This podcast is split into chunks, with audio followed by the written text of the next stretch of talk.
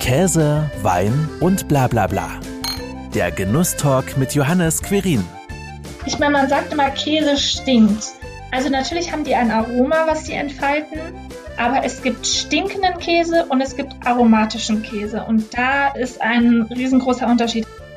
Alles Käse oder was? Heute unterhalte ich mich mit den Schwestern Christina und Sandra über guten und schlechten Käse und ganz viel Zeit zum Reifen. Sie haben 2017 mitten im Bergischen Land in Solingen ein Traditionsgeschäft übernommen und ihm mit ihrem Konzept ausgereift Käse und Wein neues Leben eingehaucht. Herzlich willkommen, ihr beiden. Hallo, herzlich, äh, nicht herzlich willkommen. Hallo, danke für die Einladung. Hallo. Wie lange musste denn die Idee, einen Käse- und Weinladen aufzumachen, tatsächlich reifen? Du meinst vom ersten Tag an, wo wir uns das überlegt haben, bis hin zum fertigen Geschäft? Halbes, dreiviertel Jahr, Ich hätte jetzt ein halbes das war Jahr relativ gesagt, schnell. Ratzfatz. Ja. Und wie seid ihr auf die Idee gekommen? Ähm, Schuld ist eigentlich unsere Mutter. Also man muss dazu sagen, wir sind beide, ähm, also wir wohnen ja jetzt auch in, in Solingen, zwischen Düsseldorf und Köln gelegen. Hm? Ähm, wir sind hier aufgewachsen im Stadtteil Olix und dieses Käsefachgeschäft äh, gab es schon seit 30 Jahren an dieser Stelle, wo es jetzt auch immer noch ist. Und die haben halt irgendwann einen Nachfolger gesucht und wir sind in die große weite Welt hinaus und hatten eigentlich keine Lust mehr auf Solingen. Und dann ähm, schickte uns unsere Mutter eine WhatsApp-Nachricht ähm, mit der Zeitungsannonce, dass die einen Nachfolger suchten, mit dem Hinweis, wäre das nicht was für euch? Und äh, da haben wir sie zuerst ausgelacht und haben gesagt, ja, ja, in Olex genau, auf jeden Fall nicht. Und dann sagte aber mein Mann, ach, guck's dir doch wenigstens mal an. Also haben wir das gemacht und sind auf die Suche gegangen, wem der Laden denn wirklich gehört und wer denn äh, dahinter steht. Und als wir ihn gefunden haben und bei ihm äh, dann quasi im Büro saßen und über den Laden gesprochen hatten, ähm, sagte er mitten im Gespräch, ach, wissen Sie was, die Nase von Ihnen passt mir ganz gut. Von mir aus können Sie den Laden haben. Ja, und dann war der Drops auch schon gelutscht. da kommt mir niemand zurück.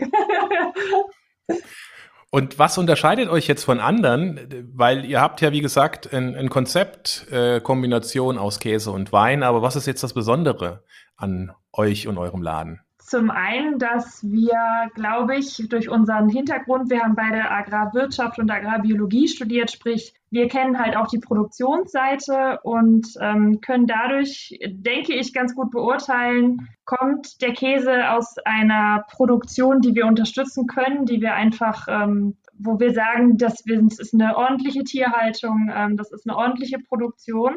Ähm, können da also dahinter Mhm. blicken und uns das so ein bisschen ein Bild von machen und sagen, das ist gut oder das ist eben nicht gut.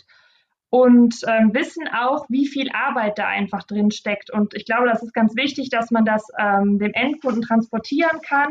Da ist viel Arbeit dahinter, da ist viel Herzblut drin vor allem. Und ähm, nur das gibt dann eben so ähm, geniale Produkte, und ähm, wenn man das so ein bisschen transportieren kann, dann ist das schon die halbe Miete. Das zum einen. Ähm, und das andere ist eben der Wein. Das ist so Christinas Steckenpferd. Ne? Dann, ähm, die hat sich da, hat gesagt, wir fahren da eine ganz, eine Linie und ähm, haben zum Beispiel nur deutsche Weine im Programm. Es gibt einen einzigen Ausreißer, aber das ist auch der, genau, ansonsten sind es nur deutsche Weine und ich glaube, das ist so ein bisschen schon was Besonderes. Das findet man jetzt nicht überall, dass sich jemand so festgelegt hat quasi. Einen Traditionsladen zu übernehmen, stelle ich mir jetzt auch nicht ganz einfach vor, wenn man dann auch noch ein neues Konzept macht. Seid ihr da auch in der Lage und dort äh, im Ort oder im Stadtteil dann auch entsprechend aufgenommen worden? Naja, also das Gute ist ja, dass wir daherkommen, deswegen äh, können wir genauso stur sein wie die, die da, äh, die da wohnen und uns am Anfang sehr oft äh, belehren wollten in dem, was wir tun. Und wir, es hat uns sehr viel, sehr viel Ellbogenkraft gekostet am Anfang, uns da durchzusetzen, vor allen Dingen, weil wir halt diesen Laden wirklich auf links gedreht haben. Also sei es von, wir haben einmal die komplette Produktpalette hinterfragt, eher Wein komplett rausgeschmissen und dann haben wir natürlich auch das Aussehen verändert und zu allem Überfluss noch den Namen. Das war für viele, das ging ja gar nicht. Und dann sind wir ja auch noch nicht so alt, würde ich sagen, also so äh, 30 und Mitte 30 und für viele war das so, was machen die beiden eigentlich da? Und da mussten wir uns am Anfang echt viel anhören. Wir haben auch, glaube ich, einiges an älterem Publikum vor allen Dingen auf der Strecke am Anfang verloren, weil die gesagt haben, was Neues, das kann nicht gut sein. Aber wir haben sehr, sehr, sehr viele Junge hinzugewonnen. Und äh, so langsam spricht es sich wieder rum oder hat es sich rumgesprochen. Ja. Und äh, auch die älteren Herrschaften, die früher immer eingekauft haben, ähm, trauen sich nochmal ihre Nase reinzustecken, um dann festzustellen, okay, so blöd sind die beiden gar nicht, was oder so blöd ist das Konzept gar nicht, was sie da gerade machen. Und ähm, ja, es gibt halt auch nichts Vergleichbares. Ne? Also natürlich gibt es in jedem großen Supermarkt mittlerweile eine Käsetheke, aber es ist einfach nicht vergleichbar. Es ist von den Produkten her nicht vergleichbar, weil wir halt unfassbar viele kleine Manufakturen mit drin haben, mhm. die für die großen Ketten total uninteressant sind. Und ähm, die Beratung bei uns. Also bei uns kommt es halt nicht darauf an, da möglichst viele Kunden am Tag durchzuschleusen und äh, möglichst wenig Beratung und alles schnell, schnell, schnell, sondern bei uns ist es halt wirklich, du kommst rein, hast keine Ahnung und wir fangen mit dir an, deine perfekte Käseplatte zusammenzustellen. Und ich glaube, das mhm. ist, merken die Kunden. Das ist ganz wichtig für die. Wie kommt ihr denn jetzt an diese kleinen Käselieferanten, kleinen Erzeuger?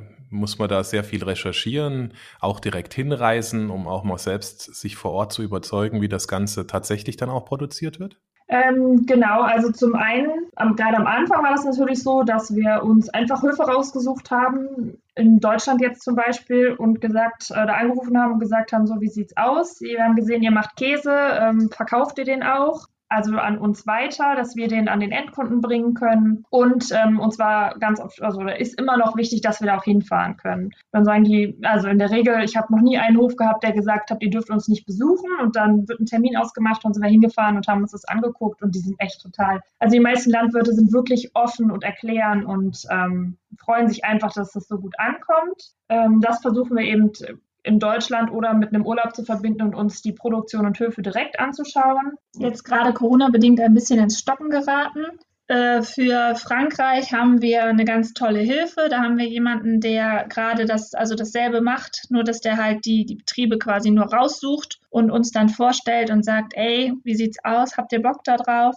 Ähm, dann kriegen wir halt Produktexamples und dann ähm, probieren wir. Bei uns geht halt alles erstmal in, als allererstes über den Geschmack. Der muss erstmal ja. bei uns statthalten, dann bei unseren Mitarbeitern und dann haben die Kunden das letzte Wort. Und Genau, dadurch, dass er halt ganz kleine Manufakturen nur raussucht, sind da halt auch wieder nur begrenzte Stückzahlen verfügbar. Das hat halt auch viel mit Logistik und äh, Vorbestellungen und Planung, wann wir welches Produkt mhm. mit reinnehmen und so zu tun. Das ist auch der Grund, warum wir im Gegensatz zu anderen Käsetheken halt ein oft wechselndes Sortiment haben. Also natürlich haben wir einen Standard, ähm, wir haben einen regionalen Teil, aber wir haben auch einen Teil, der ständig wechselt. Also wir haben jede Woche eigentlich ein neues Produkt in der Theke das hängt halt damit zusammen, dass wir so viele kleine Betriebe haben, wo wir halt dann entsprechend immer wieder tauschen und ähm, dann wieder ein Produkt saisonal nicht verfügbar ist und wir wieder auf ein anderes Produkt umschwenken. Mhm. Also das klingt total spannend und ist ja sicherlich auch für die Kunden total interessant, neue Käse auch mal kennenzulernen. Absolut und mittlerweile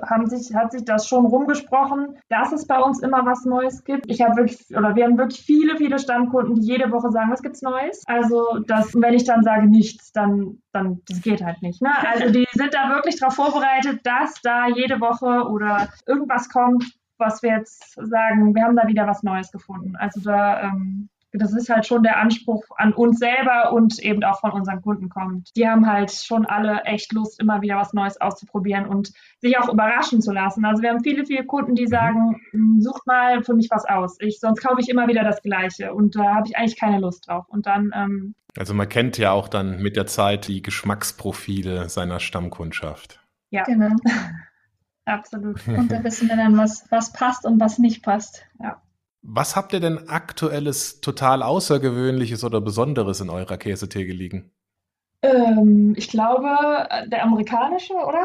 Also Espresso-Käse ist ein Käse, der ist ein ganz würziger Käse und der hat eine Espresso-Schicht außenrum. Und das ist, glaube ich, ich kenne keinen, der ihn nicht mag. Das stimmt. Also die meisten werden in totales Highlight bei unseren Tastings ganz oft. Das ist eigentlich immer oder zu 99 Prozent kommt der gut an. Ja. Und ist halt echt außergewöhnlich auch von der Konsistenz her. Dann haben wir aber auch, wir machen viel in der Bergkäse-Richtung. Wir haben einen ganz tollen Käse drin, das ist unser Anton. Das ist noch so ein richtig ursprünglicher mhm. Käse, Der wird noch äh, in, in so richtigen Gäpsen, also so Holzkörben gekäst, oben auf der Alp von einem Käser. Der stellt nur einen einzigen Käse her. Und ähm, mhm. sowas halt, sowas richtiges, äh, so ein Rohmilchkäse, der halt noch so richtig Wumms hat. Den wüsste ich auch nicht, dass man den sonst ja. irgendwo anders kriegt. Nee. Das klingt sehr spannend. Und ihr habt ja auch gerade Stichwort Käsetastings gesagt. Also ihr veranstaltet ja auch Käse- und Weintastings und ihr habt mich ja mit einer gigantischen Auswahl an Käse versorgt und mir da so ein bisschen was zugeschickt. Äh, Im Endeffekt ja ein kleines Mini-Tasting. Den Wein habe ich dieses Mal ja ausgesucht, mhm. um ähm, dann auch einfach tatsächlich jetzt hier, ist ja ein Genusstalk, auch ein bisschen was zu probieren und zu verkosten. Die zwei Weine, zu den Käse sagt ihr gleich was zu den zwei Weinen. Das ist äh, deutscher Wein, ja, extra auch ausgewählt für euch ähm, vom Weingut Trinke von der Mosel. Der eine ist ein Rosé, der erste Rosé, den das Weingut Trinke überhaupt gemacht hat und einen ähm, Langsura Brüderberg Muschelkalk, ein Weißwein. Mit den Rinkes unterhalte ich mich übrigens auch demnächst. Das ist sicherlich auch interessant, ähm, weil die ihre Weine natürlich auch besonders herstellen. Wie geht man denn jetzt bei so einem Tasting überhaupt vor? Erzählt doch mal vielleicht, was ihr mir da für Käse geschickt habt und warum ausgerechnet diese Sorten? Wie baut man so ein Tasting optimal auf und wie ähm, sucht man denn auch dann den passenden Wein dazu aus? Also aussuchen, kombinationsmäßig sagen wir immer, es passt das, was einem schmeckt. Da gibt es das ist ja super subjektiv, wem was wirklich schmeckt. Wir bauen die Tastings eigentlich immer so auf, dass wir von mild nach kräftig laufen, bei den äh, Weinen genauso, damit wir einfach ein bisschen unsere Geschmacksnerven nicht überfordern, weil wenn wir jetzt mit einem absoluten Blauschimmelkäse einsteigen, dann ähm, schmecken merken wir den Rest nicht mehr oder es wirkt alles irgendwie ein bisschen seltsam. Wir haben jetzt äh, in dieser Runde haben wir, ähm, sind wir ein bisschen Hartkäse-lastig. Ich habe äh, einen Gruyère ausgesucht, zwölf Monate, weil der ist super easy zu kombinieren. Ich wusste ja nicht genau, was du für Weine nimmst. Und der, unser Gruyère, der ist ein ganz dankbarer Käse in der Kombination. Da passt wirklich so gut wie alles zu. Ja. Egal ob auf mhm. Rot- oder Weißwein. Dieser ist echt ein, so ein Alleskönner. Dann habe ich unseren Schlossberger mit reingenommen. Das ist, der wird ein bisschen kräftiger. Der ist, ähm, kommt aus der Schweiz oder kommt ebenfalls aus der Schweiz von einem ganz tollen Hersteller. Die machen ganz viele verrückte Käsesorten. Dann äh, den wo wir eben schon drüber gesprochen haben, den Espresso-Käse, weil der äh, überzeugt eigentlich auch fast jeden in den Tastings immer. Man muss ja so ein bisschen gucken, dass man auch was Neues mit reinnimmt. Und Espresso-Geschmack mit Käse ist halt nun mal äh, eher außergewöhnlich. Äh, dann haben wir noch einen Ziegenkäse mit reingenommen. Bei Ziege ist die Kombination eher schwieriger, weil Ziege mhm. ja von sich aus schon etwas kräftigerer Käse ist. Das heißt, beim Wein ist es immer ganz spannend. Einige trinken da total gerne Rotwein zu. Andere, also ich bin eher so der fruchtige Weißweintrinker. Das, die Kombi finde ich immer toll, weil ich finde, das hebt die Ziege nicht zu so sehr hervor. Da haben wir eigentlich immer so 50-50. Die einen sagen, boah, Rotwein ist mega und die anderen sagen, geht gar nicht, ich brauche da irgendwas ganz Fruchtiges. Und der äh, Waschruß, dieser ganz weiche mit der orangenen Rinde, das ist äh, ebenfalls ein Weichkäse, der super gut zu allem, was weiß und fruchtig äh, im Glas ist. Und ich glaube auch, dass der gut zu dem Rosé passen wird. Ganz easy, anschmiegsam und der ist einfach einfach in der Kombination, deswegen habe ich den ausgesucht. Ist es jetzt auch so, wenn man bei Weinverkostung ist, dann fängt man ja an, schaut sich zuerst mal den Wein im Glas an, riecht dann mal dran, probiert mal ein bisschen. Gibt es da ähnliche äh, Rituale oder Abläufe bei einem Käsetasting? Ich glaube, das Problem bei unseren Käsetastings ist, dass die Leute immer schneller aufgegessen haben, als dass sie gucken können. Weil gerade jetzt, wenn wir zu dem Bergkäse gehen und Sandra dann schon mal was zu den ähm, zu diesen weißen Punkten erzählt, die die Käse haben, wo wir dann, ähm, wo wir gleich ja nochmal kurz drüber sprechen können, dann sagt sie das und in demselben Augenblick kommt dann von den Leuten, es ist nichts mehr da, ich kann nicht mehr gucken. Also das ist, ähm, aber ja, grundsätzlich ähm, ist es aber so, dass ähnlich wie beim Wein eigentlich, wenn du im Glas riechst und der Wein hat so super fruchtige Noten und dann spiegelt sich das nicht im Geschmack wieder. Das hat man ja schon mal, ne? Mhm. dass es dann vom Geschmacklichen her anders ist oder dass die Nase anders trainiert ist als die Geschmacksnerven. Haben wir das beim Käse auch. Es gibt Käse, der riecht so unfassbar streng. Da sagen die Leute, oh Gott, das will ich nicht essen. Und dann sagen wir, doch, trau dich einfach mal, spring mal ne, über, über den, ne, halt die Nase von mir aus zu, weil der ist im Mund gar nicht so kräftig. Also da gibt's schon, und da gibt's oft Aha-Effekte, die man hat weil man ähm, ja. Den Leuten einfach zeigen kann, okay, gut, ähm, ich darf mich nicht nur auf meinen Geruchssinn verlassen. Äh, ich muss mich auch einfach mal trauen und dann ist es geschmacklich gar nicht so schlimm wie, äh, wie befürchtet. Mit welchem Käse starten wir denn? Ich würde auch sagen, mit dem Baschrus. Mit dem cremig, milden, mit der orangenen Rinde. Der ist in der Tat etwas mild. Ich habe natürlich schon mal ein bisschen probiert, ich gebe es zu. Aber der ist natürlich sehr mild. Ähm, beim Wein würdest du jetzt gleich den weißen oder den? Ich habe beide noch nicht probiert. Ja, dann.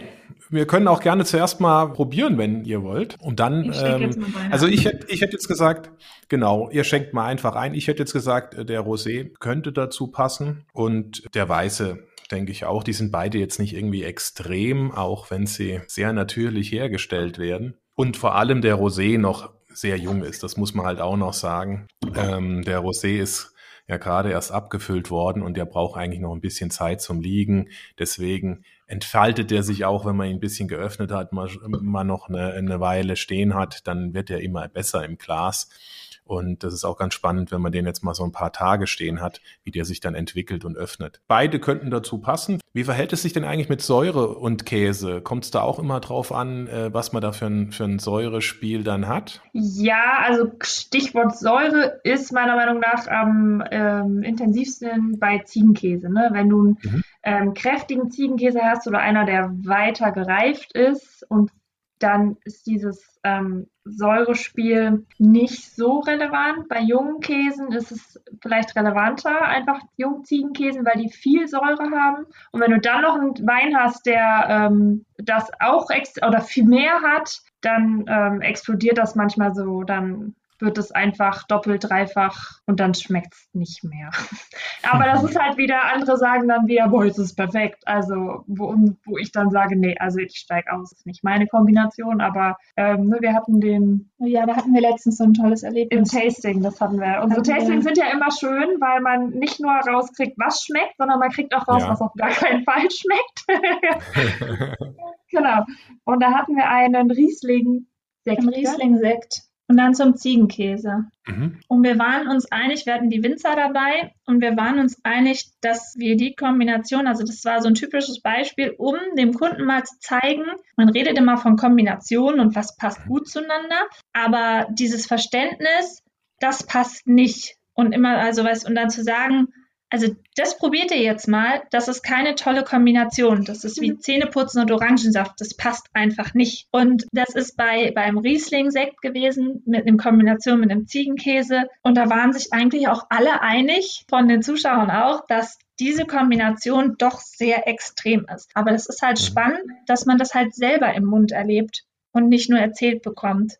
Das ist halt dann, und man merkt halt, okay, gut, also es kommt wirklich vielleicht ein bisschen auf Kombinationen an und die erzählen das nicht einfach nur so, sondern das Produkt wird besser oder schlechter oder sehr harmonisch zusammen, wenn man halt, je nachdem, was man sich halt vorher überlegt hat. Und ähm, nicht, dass wir da einfach irgendwas in den Raum schmeißen und halt sagen, okay, wir machen das jetzt einfach mal so, sondern einfach mal so wirklich dann auch Extrembeispiele zu zeigen, wo es halt aneckt, und wo es halt nicht passt. Das ist halt auch super spannend. So, zu dem Ziel, also ich würde jetzt sagen, zu dem Waschruß, ich habe jetzt beide Weine gerade mal probiert. Also finde ich auch, glaube ich, gehen beide sehr gut. Wobei der weiße, glaube ich, noch einen Ticken, aber das ist jetzt wieder sehr subjektiv. Hast du den Käse schon probiert? Ja, ich habe aber noch.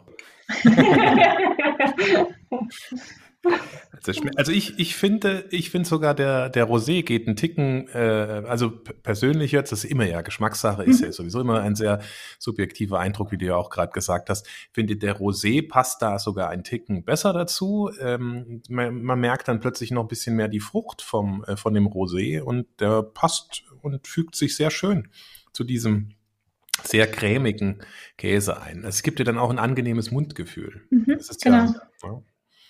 Und das, obwohl wir einen Rotschmierkäse haben. Ne? Also es ist ähm, ein rotgeschmierter Weichkäse und bei rot geschmiert ist ja nun mal das generelle Vorurteil, dass es halt super kräftig ist. Aber es geht halt auch anders. Als ich den gesehen habe, habe ich das nämlich auch genau gedacht. Ne? Man mhm. verbindet ja so einen weichen Rotschmierkäse ja. oftmals mit einem Munster. Genau. Ähm, und dann weiß man auch, wo die Reise schmeckt. hingeht. ja, genau. Das, das macht der Waschfuß halt nicht. Der ist ganz cremig, ganz mild. Und der kommt jetzt aus Frankreich. Genau. Genau. Den kann man jetzt auch, das ist so ein typischer Frühstückskäse, wie ich finde. Ich kategoriere das so gerne in Frühstück und Abend, ähm, weil man dann irgendwie doch abends kräftiger unterwegs ist als morgens. Und das finde ich ist für mich noch so ein typischer Brunch-Frühstückskäse, äh, den man wunderbar essen kann, ohne den ganzen Tag mit sich rumzutragen. Mhm, total lecker. Sehr schön. Und danach geht es sehr wahrscheinlich mit einem der Hartkäse weiter. Na, ich, ich glaube, ich würde die Ziege vorziehen. Ja. Okay. Ja. Mhm. Weil die halt auch noch so cremig ist, dass wir in der gleichen ja. Konsistenz bleiben. Obwohl die jetzt ein Ticken kräftiger natürlich ist. Ich glaube, die ist jetzt schon um einiges kräftiger. Also wir haben ja jetzt einen Ziegenkäse ausgewählt, der regional ist tatsächlich aus der Vulkaneifel. Mhm. Und ähm, bei denen ist es echt besonders, weil die haben riesengroße Ställe, wo die Ziegen da in guten Gruppen zusammengehalten werden und die käsen das ganze Jahr über. Das ist halt schon besonders bei Ziegenkäse, weil eigentlich ist gerade aktuell jetzt im März Ziegenkäse rar, weil eben ja. Lammzeit ist und die können das managen das aber tatsächlich so, dass sie das ganze Jahr über Lämmer haben und folglich auch das ganze Jahr über Milch zum Käsen. Das ähm, erfordert sehr viel mehr Arbeit und sehr viel mehr Einsatz von allen, ist aber natürlich für die Vermarktung und für uns ähm, mega total gut, ne? weil ich habe nie ein Produktionsloch wie jetzt bei vielen Franzosen, wo ich dem Endkunden immer wieder sagen muss, habe ich leider nicht mhm. und den erklären muss, gerade ist Lammzeit, es gibt keine Milch für uns und ähm, genau, das machen die in der Vulkaneifel richtig gut. Beim Ziegenkäse ist das ja auch eine extrem gespaltene Geschmacksfrage. Wie oft müsst ihr denn oder versucht ihr denn auch mal jemand, äh, der bei euch im Laden ist, einen Ziegekäse schmackhaft zu machen? Oft. Ich wollte gerade sagen, sehr oft. Also äh, in unseren Tastings müssen die Leute da eigentlich fast immer durch. Mhm. Äh, wir haben so ein Standard-Tasting, da ist immer ein Ziegenkäse mit bei, immer was etwas Jüngeres, ein bisschen was ähm, Milderes, aber einfach um zu zeigen, nicht um jemanden zum Ziegenkäse essen zu zwingen, sondern um zu zeigen, die Zeiten sind vorbei, dass wir äh, das Gefühl haben, wir beißen dem Tier in den Hintern. Also so ist es ja, ne? Wir hatten letztens einen, der sagte, ich habe immer das Gefühl, ich leck das Tier ab, wenn ich Ziegenkäse esse. Das ist einfach nicht mehr so. Also die Produktion ist da fortgeschritten. Die behandeln die Milch mittlerweile anders. Ähm, man kennt sich besser mit dem Produkt aus. Man geht vielleicht auch da ähm, chemisch ein bisschen mehr in die Tiefe. Warum, wieso, weshalb, welche Geschmacksstoffe entstehen. Und dadurch ähm, sind die Produkte, die hinten rauskommen, auch ganz andere. Ich sage mal, das ist so ähnlich wie mit dem Riesling. Ne, die, mhm. also der Riesling in Deutschland ist ja auch so ein Produkt. Entweder gibt es die, die die es einfach kennen und die sagen, boah, es gibt richtig geile Rieslinge. Und dann gibt es die, die sagen, nee, das ist so viel Säure, kann ich nicht trinken. Und alle über einen Kamm geschert. Und beim Ziegenkäse ist es genau das Gleiche. Es gibt halt wirklich Käsereien, die dieses Produkt einfach drauf haben und wo das halt nicht so ist. Und das ist beim Wein exakt dasselbe. Ähm, wie setzt, wie stellt ihr denn euer gesamtes Sortiment zusammen? In eurer Theke? Wie viel Prozent? Sehr wahrscheinlich ein Groß, der Großteil ist Kuhkäse, äh, Kuh, aus Kuhmilch und dann Schaf und äh, Ziege. Sind die dann gleich verteilt? Ähm, also ich würde sagen, wenn ich so meine Theke mir gerade vorstelle, dann habe ich so ein Viertel Hart-Bergkäse, also richtig kräftige. Ich habe äh, ein Viertel Weichkäse, also 25% sind Weichkuhkäse. Und dann teilen sich 25 Prozent Ziege Schaf. Ja, vielleicht nicht ganz. Also so 15 bis 20 Prozent sind vielleicht Ziege Schafskäse. Und das variiert vollkommen, wie viel, also mal ist mehr Schaf, mal mehr Ziege im Überschuss. Das ist tatsächlich auch ein ganz stark rotierender Teil bei unserer Ziegenkäse. Mhm. Ähm, weil es gibt halt einfach so viele tolle Käse, dass ich mich nie entscheiden kann, welchen ich jetzt mit reinnehme. Also müssen alle mal rein, rotieren. Dann ist noch aber, ja, vielleicht 20 Prozent, 15, 20 Prozent ähm, regionale Milchkäse, wobei ich auch nicht. Äh, ich hoffe, das passt jetzt soweit. Auf jeden Fall die regionalen, der regionale Teil, der ist mittlerweile relativ ausgedehnt, weil Region ist nicht definiert. Also wir haben welche, die sind hier, ähm, weiß ich nicht, 20 Autominuten von uns entfernt. Das sind zwei große Höfe, die wir drin haben. Dann gibt es aber auch tatsächlich Käse, das zähle ich noch zu regional aus Münster. Das ist jetzt anderthalb, zwei Stunden von uns entfernt, aber nichtsdestotrotz ähm, ist ja auch die Produktion direkt vor Ort. Die machen tolle Bio-Käse, deswegen dürfen die bei uns in den regionalen Teil mit rein. Dann ja. haben wir noch einen ganz tollen Büffelhof. Oh ja, Büffelmilch ist auch ähm, gefragt und das nicht nur in Mozzarella und äh, Burrata, sondern auch beim Schnittkäse. Mhm. Und Büffelmilch ist ja nochmal was ganz anderes. Ähm, und ja, und dann ein kleiner Teil so allerlei, ne? Von äh, ein Käse mit einer Himbeersenfkruste über einen mit Pfefferkruste über. Ach, und wir hatten tatsächlich auch schon mal Käse aus Stutenmilch. Ja, aber der ist wieder, ja, der hat es nicht geschafft.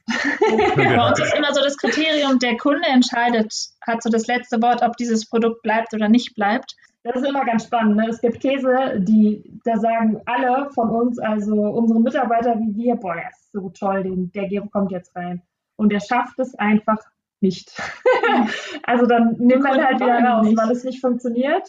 Und dann gibt es Käse, hatte ich jetzt gerade erst, ne, da habe ich gesagt, ja, wir probieren das jetzt mal. Und der ist durch die Decke gegangen und ich muss ihn jetzt also in mein Standardsortiment aufnehmen, weil ich ihn auf keinen Fall mehr rausnehmen darf. Also das ist halt schon ganz spannend, man steckt nicht drin. Veganen Käse habt, habt ihr aber noch nie in, im Sortiment gehabt. Nein. Nein. das ist ein schwieriger Punkt bei uns. Also auf der einen Seite würde ich, gibt es halt keinen, es gibt keinen coolen Hersteller. Also selbst wenn man, also wenn man mal jetzt äh, einfach sich äh, an die Google-Suchmaschine setzt und veganen Käse sucht, dann findest du, äh, glaube ich, zwei Webseiten im Netz, wo du veganen Käse kaufen kannst. Und ansonsten kannst du dir 100.000 Sets kaufen, wo du den selber machen kannst. Ähm, also es gibt irgendwie noch nichts, wo man sagt, okay, das ist wirklich cool, wie die das herstellen, auch wo dieses Grundprodukt halt herkommt oder die Grundprodukte. Und dann ist es ja so, dass wir kommen ja aus dem Bereich Landwirtschaft und veganer Käse, ich meine, das muss jetzt aufpassen, wie ich das formuliere. Ähm, also es wird sich ja nie für die ganze Bevölkerung durchsetzen. So, das ist, wird immer ein Rand- oder ein Nischenprodukt bleiben, was auch gut ist, weil halt die Landwirtschaft, ja, dieser, dieser Zyklus, der dahinter steht, den würde es ja sonst irgendwann nicht mehr geben, was ganz viel kaputt machen würde. Und deswegen sind wir halt da so sehr gespaltener Meinung, ob wir ähm, dieses, also veganen Käse, die Nachfrage ist da bei unseren Kunden auch. Ähm, aber wir finden es halt eigentlich cooler, wenn man sich mit dem Produkt auseinandersetzt, weiß, wo es herkommt, ähm, in das Handwerk investiert und weiß, okay, das Produkt ist halt handwerklich gut hergestellt, die Tiere haben, kommen aus einer entsprechend guten Haltung, die Tiergesundheit stimmt. Ähm, wenn wir das alles zusammenziehen, dann haben wir ein super Produkt, was jeder ähm, problemlos oder ich sag mal einfach ähm, ohne mit gutem Gewissen konsumieren kann. Dann brauche ich keinen veganen Käse. Aber dieses sich damit auseinandersetzen, genauso wie sich damit auseinandersetzen, dass für die Käseproduktion Lab verwendet wird, was halt nun mal von Kälbern kommt, ähm, ist halt für manche Leute schwierig. Und die sehen dann halt immer nur von, ich sag mal, bis zur nächsten Kreuzung, aber nicht, was dahinter ist. So, das ist so, das ist halt das Problem. Man, diesen Gesamtzyklus zu sehen, das, da tun wir uns halt einfach schwer, weil da passt der vegane Käse nicht rein. Bloß, dass ich mich super schwer tue, wenn wir jetzt zum Beispiel mal veganen Käse aus Cashew-Nüssen nehmen, dann ich kann die Cashew-Nussproduktion nicht kontrollieren. Also ich kann die nicht beurteilen. Das ist Punkt eins, weil ich da noch nie mitgemacht habe. Ich weiß nicht, wo es herkommt. So, und das ist ein ganz großer Punkt, wo ich einfach sage, ich kann dann meinem Endkunden nicht transportieren, dass das top hergestellt wurde. Also, dass die Arbeitsbedingungen toll waren, dass die oder gut war, ne, dass die Produktion sauber abläuft, dass der Weg, wie es zu mir gekommen ist, funktioniert. Das kann ich alles null beurteilen und das ist ein ganz großer Punkt, wo ich mich auch sehr schwer tue zu sagen, das mag schmecken, gar keine Frage. Also es gab, ist ja nicht so, als würden wir nicht über den Tellerrand gucken und alles Mögliche durchprobieren, aber ähm, das, dann verlieren wir halt uns irgendwie in unserem Konzept, Konzept und, und, und unserer Denkweise einfach. Ne? Das passt dann nicht mehr zu uns und das ist so, genau, wie Christina sagt, dann würden wir nur bis zur Kreuzung denken und nicht weiter. Und deswegen gibt es aktuell keinen veganen Käse. genau. Sehr schön. Ja, also ist verständlich. Ihr, ihr, habt ja auch eure Philosophie, euer Konzept und da muss das ja auch dann tatsächlich äh, in dem Fall auch für einen veganen Käse oder was auch immer Käse äh, gelten und äh, für mich nachvollziehbar. Ja. Jetzt hast du ja gerade gesagt, ihr probiert viel Käse. Wie viele Käse probiert ihr denn und wie viele schaffen es dann tatsächlich bei euch in den Laden? Oh, da haben wir gerade, wir haben ja, also gerade ist ja Messezeit, ja. Also eigentlich zu normalen Zeiten wäre ja jetzt Messezeit. Ja. Da fahren wir eigentlich immer auf alle möglichen Käsemessen. Das heißt, wir haben mhm.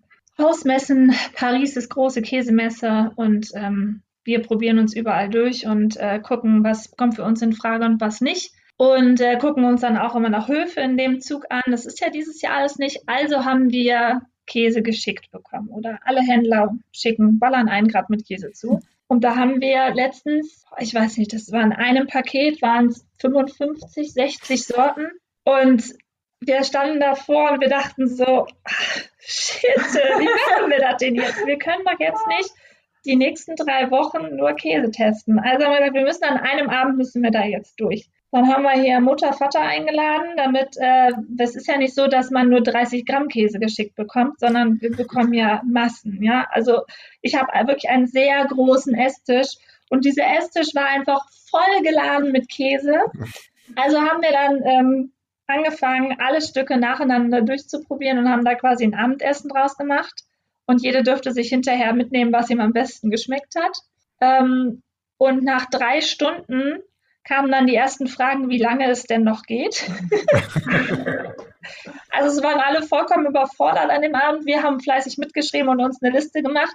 Aber ich würde sagen, von den 55 Sorten, also fünf sind jetzt auf meiner Favoritenliste. Genau. Ist, ähm, ja. Mal gucken, ob sie es auch tatsächlich in die Theke schaffen, weiterhin reinschaffen, genau. Und auf einer Messe würde man ja, also man macht ja genau das Gleiche. Nach so einem Messetag kann man einfach kein Käse mehr sehen und man ist fix und fertig, ne? Weil du so viel gegessen hast. Aber man probiert anders irgendwie auf einer ja. Messe. Ne? Man hat, ähm, man ist mit den Leuten direkt in Kontakt und die können mir was zum Käse erzählen. Dann kann ich sofort sagen, okay, ich brauche den sechs Monate alten nicht probieren, weil davon habe ich genug. Ich gehe direkt auf den Zwölfer und dann kann ich mir da einen sparen. Aber wenn ich die Erklärung dazu nicht habe, dann muss ich den auch noch mitprobieren und dann bist du halt richtig fertig am Ende des Abends. Also das ist so. ja. Es ist ja, ja auch äh, sicherlich äh, anstrengend, nicht nur jetzt von der Menge her, sondern ja auch vom Geschmack her, also vom Riechen und ja. Schmecken und ähm, dass man da überhaupt ja tatsächlich auch alles noch abspeichern kann, wer, welcher Käse jetzt wirklich super war. Also klar, ihr sagtet ja, ihr macht Notizen, aber ähm, ich stelle mir das jetzt auch sehr speziell vor, ne? wenn man da so einen ganzen Tisch mit Käse hat. Das riecht, jeder entfaltet seinen Duft und jeder hat ja so seine eigene Marke und man sagt, der Käse stinkt. Wie nehmt denn ihr diesen Duft dann wahr? Sagt ihr, oh, da riecht einer ganz vorzüglich, den muss ich unbedingt probieren? Oder gibt's dann auch vielleicht welche, wo ihr sagt, na ja, also das ist jetzt geruchsmäßig nicht mein Favorit, aber ich probiere ihn trotzdem, weil ich ja professionell bin? Also Regel ist, probiert wird alles. Ja, definitiv. Das da haben wir unsere Mitarbeiter zu erzogen. Probiert wird alles. Da müssen wir selber auch durch. Äh, egal welches Tier, äh, es wird alles probiert. Es wird jeder Reifegrad probiert. Jeder darf sagen, das ist nicht meins und ich steige da aus. Ähm, grundsätzlich ist es so, dass also wenn wir jetzt zu uns in den Laden kommen, der riecht natürlich nach Käse. Ne? Wir haben so zwischen 180 und 200 Sorten Käse in der Theke. Das riecht natürlich, aber das nehmen wir nicht mehr so wahr. Mhm. Das fällt uns auf, wenn kleine Kinder in den Laden kommen und dann sagen, hier stinkt's. Ähm, dann wird dir wieder bewusst, okay, hier riecht's nach Käse. Ähm, so ein Abend äh, zu Hause mit so viel Käse stinkt auch, ja. Also definitiv. Ähm, aber ich finde immer, ich meine, man sagt immer, Käse stinkt. Also natürlich haben die ein Aroma, was sie entfalten, aber es gibt stinkenden Käse und es gibt aromatischen Käse. Und da ist ein riesengroßer Unterschied. Also zwischen wirklich so Käse, den man auspackt und sagt, boah, der Geruch ist einfach nicht schön. Mhm. Und davon gibt es eigentlich nicht so viele. Also ich weiß, wir haben einen in der Theke, den hatte ich mal auf einer Veranstaltung mit. Und ich hatte den ganzen, den ganzen Leib hatte ich mit zum An so als Anschauungsexemplar und dann halt noch ein Stück zum Verkosten.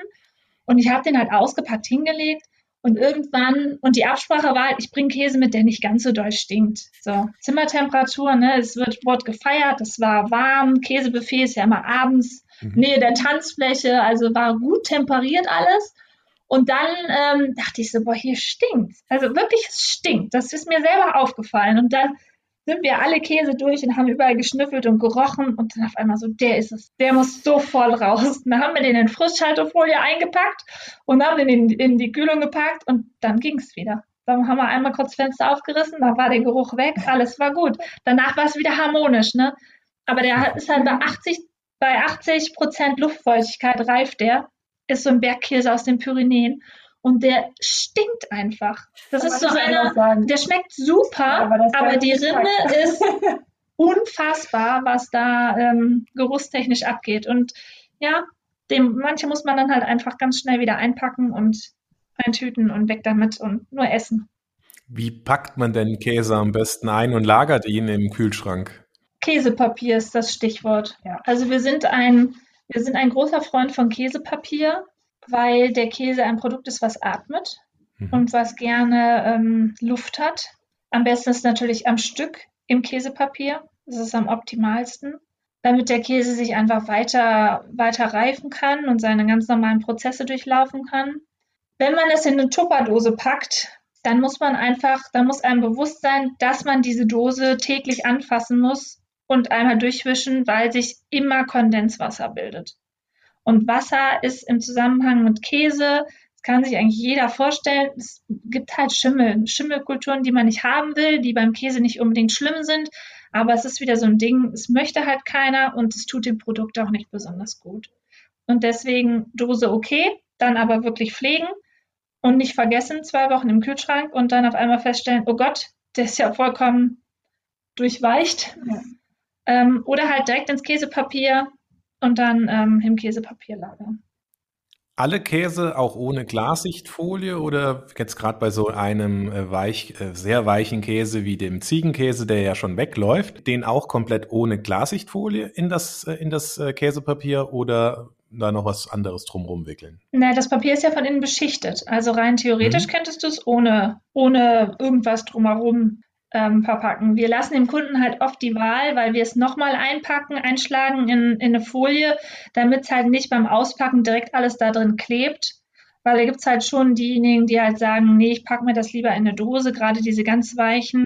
Ähm, das funktioniert dann schon, aber man muss halt wirklich einfach auf, auf das Kondenswasser achten, was sich da bildet. Hat man ja super schnell. Also ich glaube, das Problem kennt jeder, der Dosen verwendet. Ich meine, es kommt bei, weiß ich nicht, Nudeln, Gemüse, sonstigem, überall hat man immer diese, diese Wassertropfen drinne. Und das ist beim Käse halt ganz genauso. Ja, es gibt halt die Leute, die das dann nicht aus dem Käsepapier rauskratzen möchten, was ja grundsätzlich kein Problem wäre. Dann aber öfter mal in die Dose reingucken. Welcher wäre denn jetzt der nächste? Der ähm, Grietzer oder wie heißt das korrekt? Grietzer, Grietzer? Es gibt Gruyère oder Greizer ausgesprochen. Greizer. Beide okay kannst du sagen, wie du lustig bist. Wäre das der nächste? Ja, ja, tatsächlich ja. Genau. Und da haben wir die schon angesprochenen weißen Punkte. Richtig, genau. Ähm, ganz viele, also ich habe die Kunden, die sagen, das schimmelt. Da muss ich natürlich direkt äh, sagen, nein, tut es nicht. Und dann gibt es die, die sagen, das sind Salze. Da sind wir schon mal auf dem richtigeren Weg. Mhm. Ähm, also im Grunde sind diese weißen Pünktchen, die man auf dem Käse hat, einfach Eiweiße, die sichtbar werden, weil sie mit Sauerstoff in Verbindung kommen und dann auskristallisieren. Mhm. Und das ist auch das, was wenn wir, ich meine, wirst du merken, wenn du drauf beißt, dann hast du zwischen den Zähnen so ein bisschen, ja, wie Salz halt, deswegen heißt es oft Salzkristalle, dass es so ein bisschen knirscht. Ähm, das, was auch viele möchten, wenn sie einen kräftigen Hartkäse kaufen und was auch so ein bisschen meiner Meinung nach das Produkt ausmacht und auch für oft Qualität spricht. Also ein Gruyère, der das nicht hat, der so lätschig ist und so gummimäßig, der ist dem Namen irgendwie meiner Meinung nach nicht wert, aber deswegen liebe ich diesen. Wir haben ja einen zwölf Monate alten Gruyère.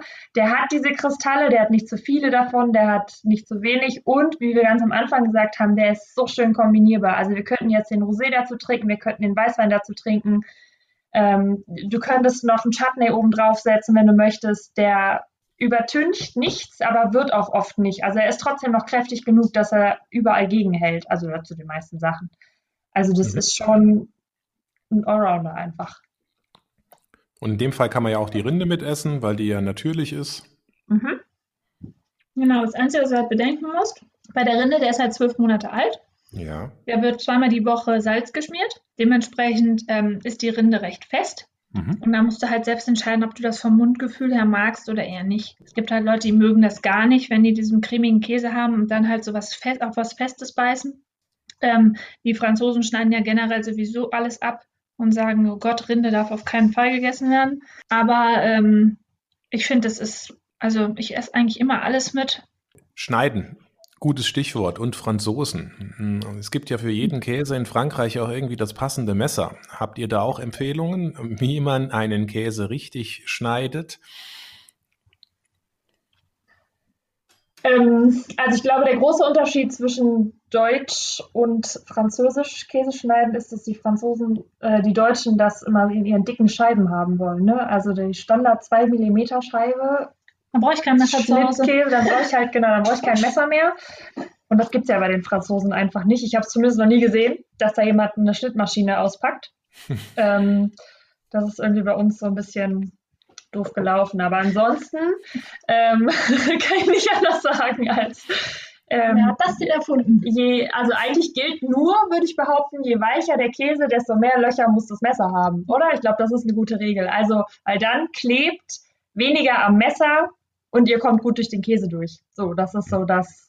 Das ist die Grundregel. Die Grundregel. Also man braucht eins mit vielen Löchern im, in der Klinge, damit äh, man die Weichkäse gut durchbekommt und ein ordentliches mit einer festen Klinge, damit äh, man die Hartkäse ordentlich abschneiden kann. Alles andere ist belieben. Ja, und an der Stelle kann ich auch nochmal sagen, also nicht nur, dass die Deutschen gerne ähm, alles in Scheiben haben wollen, sondern die Deutschen möchten auch gerne immer gerade Scheiben haben.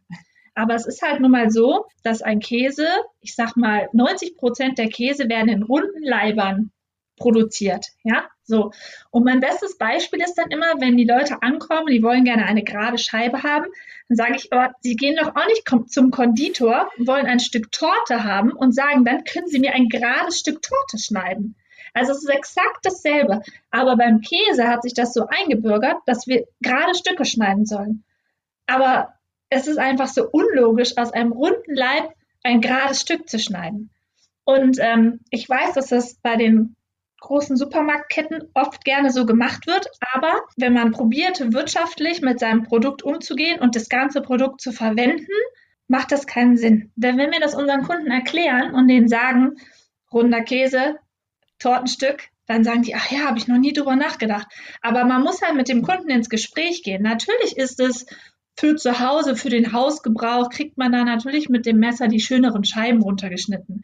Auf der anderen Seite sage ich immer, im Magen ist das sowieso egal, ob das Stück jetzt zwei Millimeter dünner oder dicker gewesen ist. Das ist ja einfach nur eine Kopfsache bei uns. Vor allem ist es halt auch in Sachen Wertschätzung, Wertschätzung des Produktes schwierig, weil ich habe dann Endstücke und die schmeiße ich, ich, ich schmeiße jetzt nicht weg, wir haben eine andere Lösung dafür gefunden, aber ich würde sie wegschmeißen und das ist ja nicht Sinn der Sache. Dann sind wir wieder bei unserem ähm, roten Faden, sage ich mal, den wir, den wir halten wollen. Ne? Also das und das versuchen wir einfach immer zu transportieren und zu sagen, ja, aber dann irgendwen, wohin mit dem Endstück? Also wer soll es nehmen? Und dann ist immer so, ja, da haben Sie recht, ähm, ja, dann machen wir doch ein Tortenstück draus. Also genau, reden, reden, reden ist, glaube ich, und erklären, erklären, erklären.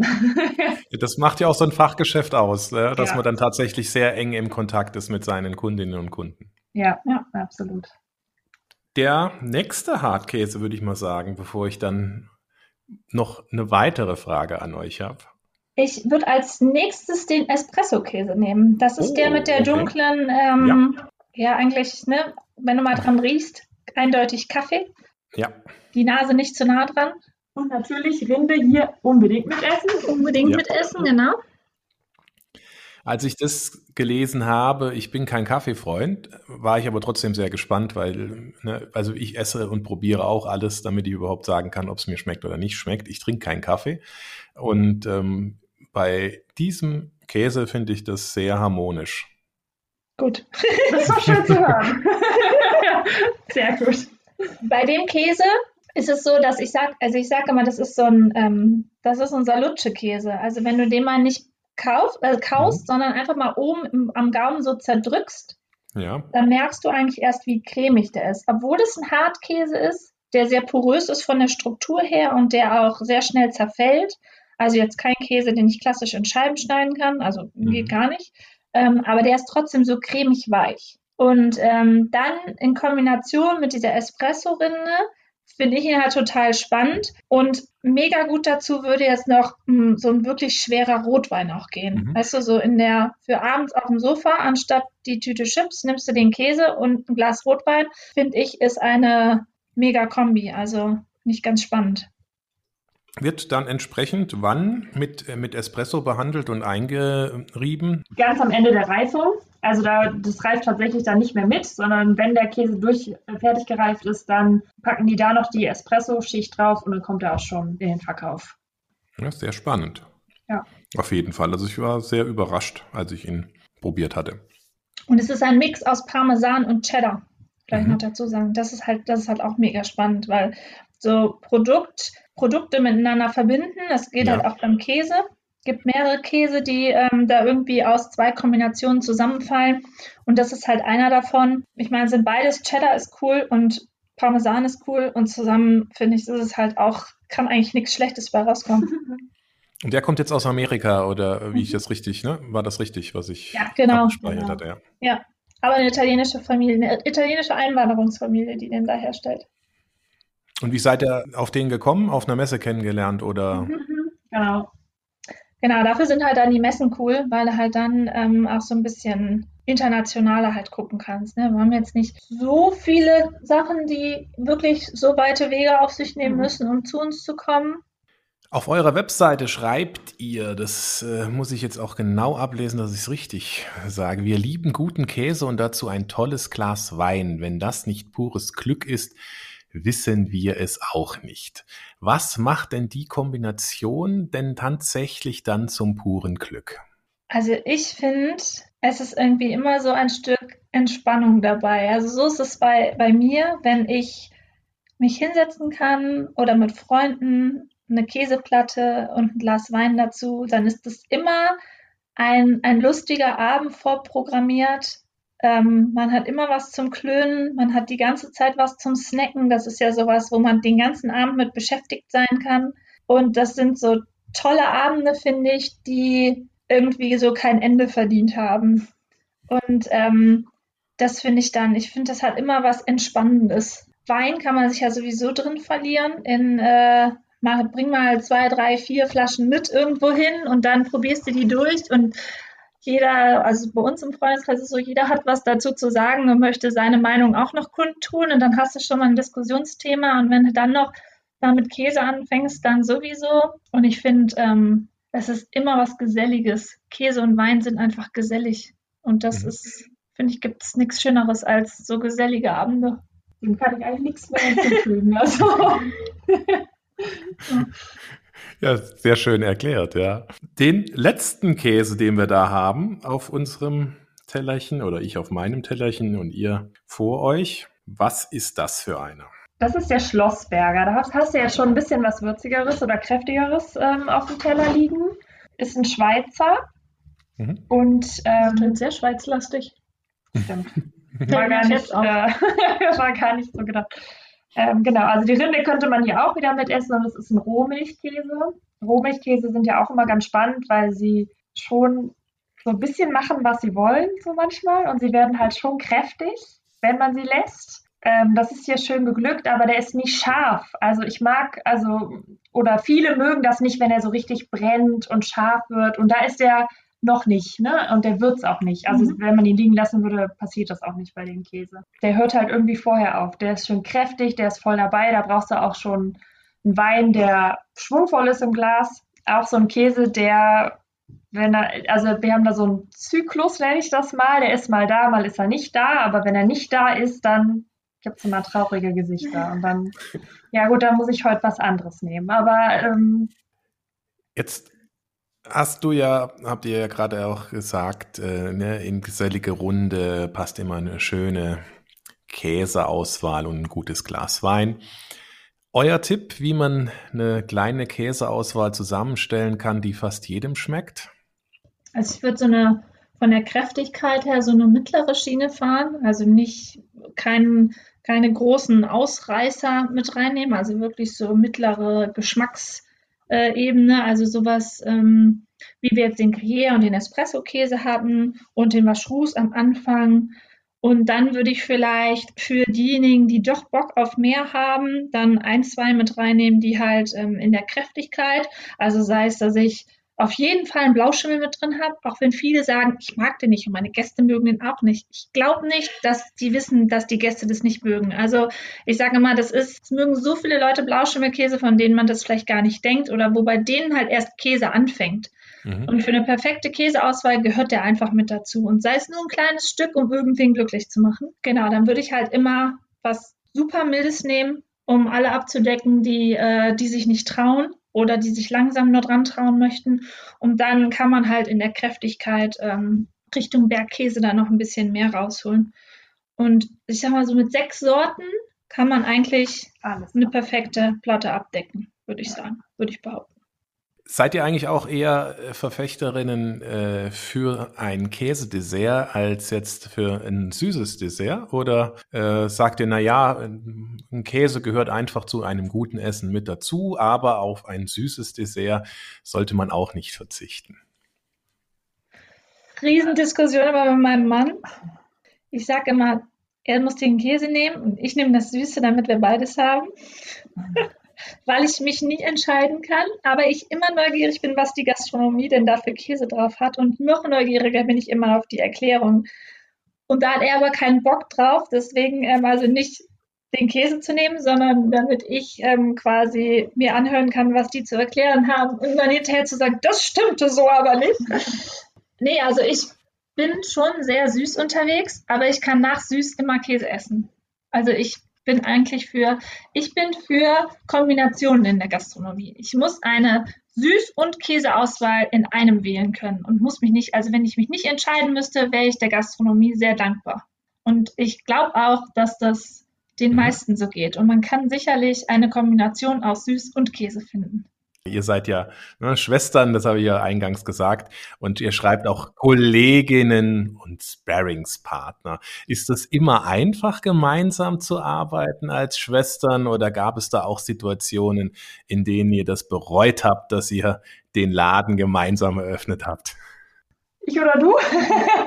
Mach du ruhig. Ähm, Nee, also von meiner Seite aus kann ich sagen, ich habe das noch nie bereut. Ich habe nicht einen Tag gedacht, boah, ey, was hast du dir da angetan? Also das gab es tatsächlich nie.